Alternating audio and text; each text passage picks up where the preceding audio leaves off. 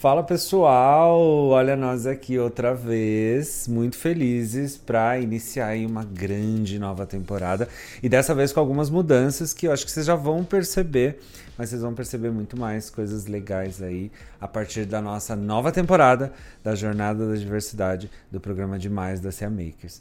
E agora eu não tô sozinho aqui como âncora, quem tá aqui comigo é a Emily, eu vou deixar ela se apresentar para vocês. Eu sou o Felipe. E agora eu tenho uma companheira aí que vai me ajudar a dialogar papos incríveis com os nossos convidados desta temporada. Oi, pessoal, tá sendo um prazer estar aqui, né, em frente às câmeras agora. E tem novidade vindo aí, né, Fê? Muitas novidades. E para a gente começar assim já com o pé direito, a gente está trazendo uma convidada incrível, que eu vou deixar lá mesmo se apresentar para vocês.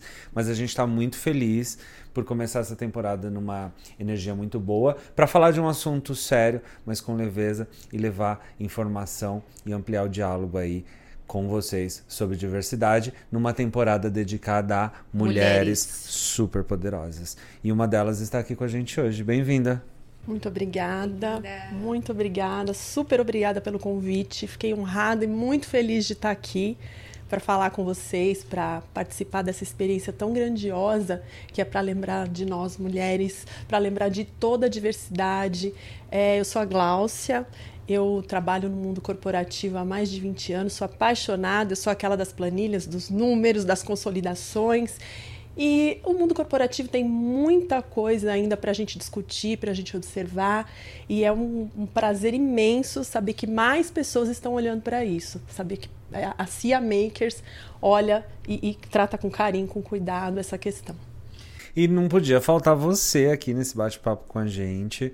É, você, assim como outras mulheres poderosas que estão por aí, também representa a força da mulher nesse mercado tão desbravador e tão desafiador. E nesse episódio, especialmente, a gente quer falar desse mundo comum, né? Como é que é o dia a dia de uma mulher se é, relacionando nesse universo corporativo, predominantemente machista. Como tem sido sua experiência, Glaucia? Exato. Bom, é um desafio, é um desafio diário. Temos gratas surpresas de muito reconhecimento, mas temos o desafio ainda em maior número que é liderar ou ser liderado num mundo machista, né? onde é comprovado que é, os salários e os cargos são mais valorizados para homens do que para nós mulheres, né? E, e a, a, diversidade de ideias, de habilidades, ela é importante e ela pode ser riquíssima. Não é por conta de, de uma questão de gênero que um deve ser é, é, priorizado em detrimento de outro, né? Então é muito importante. Fico feliz que vocês estejam também contribuindo para isso.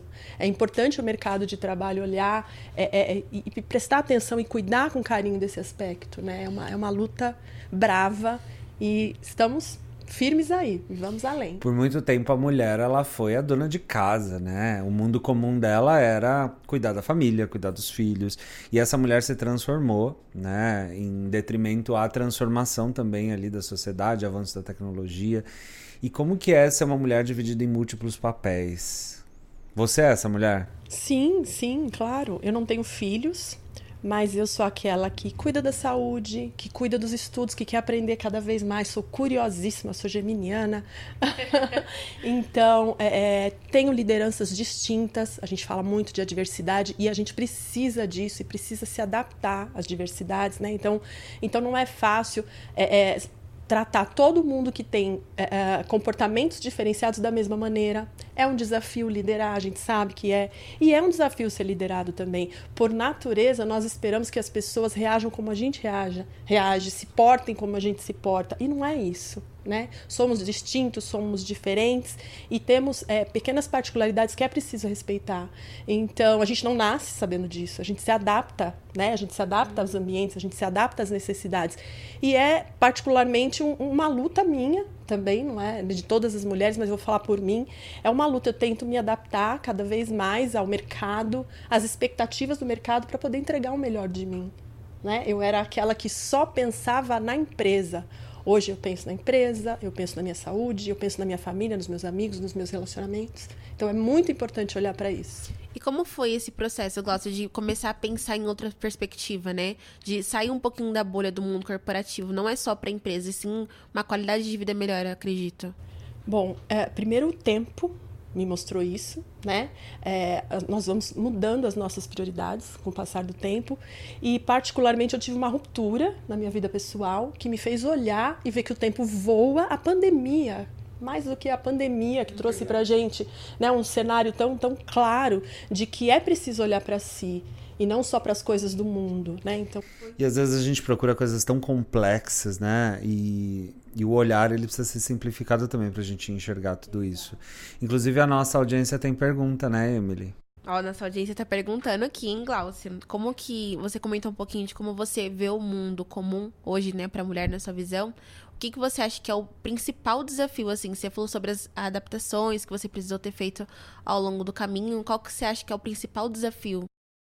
Nós vivemos um conflito real, virtual, e eu acho que o principal desafio que a gente tem é nos reconhecer temos uma, no geral, temos uma prática que é de julgar o outro, julgar o que o outro posta, o que o outro fala, o que o outro faz, sem nem nos reconhecermos verdadeiramente. Então, assim, nós temos sempre o que melhorar, o que mudar. Então, a gente tem que entender os nossos propósitos, as nossas dificuldades e deficiências para depois olhar para o outro com esse olhar de julgamento. Ou melhor, não julgar e sim apoiar. Eu acho que falta muito isso. É o principal desafio, acho que no geral eu vejo que esse olhar ele é construído muito com a maturidade, etc. E pra galera que para as meninas novas, o que, que você indicaria? Porque tem muita, muita gente nova aí nesse, nesse meio, mas que também está lidando com problemas que já vêm de muito tempo, né? Sim. Que não é, não, também não estão limitados ali no contexto de trabalho, tem um contexto social também. Como que você olha essa, essas novas gerações? Olha, eu diria, em primeiríssimo lugar, é procura apoio. Tem alguém para mentorar, tem alguém para auxiliar, para orientar. Não é vergonha nenhuma pedir ajuda, pedir apoio, buscar é, é, um, um, uma direção para seguir da melhor maneira. Né? Eu acho que saúde mental, é, desempenho profissional, em todos os aspectos. Que seja um familiar, que seja um profissional, né? que, que não vai tomar partido de, de, de, de lado nenhum. Mas o que eu tenho a dizer, o recado que eu deixo é esse: curto processo, mas curto processo com ajuda. Não pensa só na vitória, não, que leva um tempinho para chegar nela. Ah, e até para chegar nessas conclusões, você precisou é, conhecer bem suas fraquezas e suas forças como é que é isso, Glaucia, hoje para você? É, na, na, no seu momento, enxergar forças e fraquezas? Essas situações vão moldando a gente, né? Como você falou que passa bastante coisas, pessoas novas que estão chegando agora, que vão vivenciar outras coisas. Essas, essas formas, né? Os acontecimentos vão moldando a gente. Como você acredita que acontece isso? Perfeito. E é nas dificuldades que a gente aprende, né? Então, eu vou falar, por exemplo, de, uma, de, uma, de um ponto a melhorar. Eu falo muito, sou muito falante, eu precisei aprender a ouvir. Porque eu era aquela que mal ouvia o contexto e já saía fazendo. Eu era aquela que mal esperava o, o, o diálogo terminar para já colocar o meu apontamento. Então, ouvir, entender, eu acho que é um ponto crucial para a gente, em qualquer aspecto da vida, é, é entregar melhor, se doar melhor, participar de melhor maneira. E é muito interessante a gente trocar essas figuras, porque quando a vida vai passando, a gente vai amadurecendo e aí a gente vai tomando mais consciência das nossas fraquezas, das nossas forças. Como é isso para você, Glaucia, enxergar hoje forças e fraquezas? É muito mais claro, é muito mais lúcido, porque dependendo da fase da vida que a gente está, a gente acha que não tem fraqueza. E se a gente recebe um feedback a respeito disso, a gente tende a discordar ou ficar fechado para receber essas orientações. Então, assim, a lucidez, ela, ela traz muito, ela, ela corrobora com isso. Então, cada feedback que eu recebo, seja ele para melhoria, seja ele para elucidar algum ponto forte que eu tenho, me ajuda, alavanca a minha vida profissional e pessoal, né? Falando até que somos os mesmos, independente de, da esfera, se, se profissional ou, ou, pessoal. Então hoje eu vejo isso com muita lucidez. Eu busco ajuda profissional, seja o assunto que for, eu acho importante. Acho que todo mundo deveria buscar um, auxílio, é, especialmente quem pode buscar o auxílio de um, de um profissional. Mas eu vejo que a gente pode potencializar as nossas forças e melhorar, né? Tem, tem sempre uma, uma, uma fraqueza aí que a gente precisa desenvolver tem me ajudado muito, mas eu sei que é um caminho, né? Não para por aqui, não. Isso é um aprendizado contínuo. Isso é legal, né? Por causa da jornada, né? Sim, eu acredito também que essas, essas situações, né, elas vão nos moldando. E aí acaba tornando a pessoa que a gente é hoje, né? Forças e fraquezas vêm ao longo do tempo, né, com os acontecimentos, e a gente acaba pegando isso, às vezes uma fraqueza se torna uma força, por, por a gente olhar com esse carinho, né? É, e você, como uma pessoa experiente hoje, de visão mesmo, de atuação no mercado de trabalho, que fez uma jornada, é, como que você enxerga a sua jornada hoje, olhando para tudo que você viveu? Como que isso tudo te impactou para ser quem você é?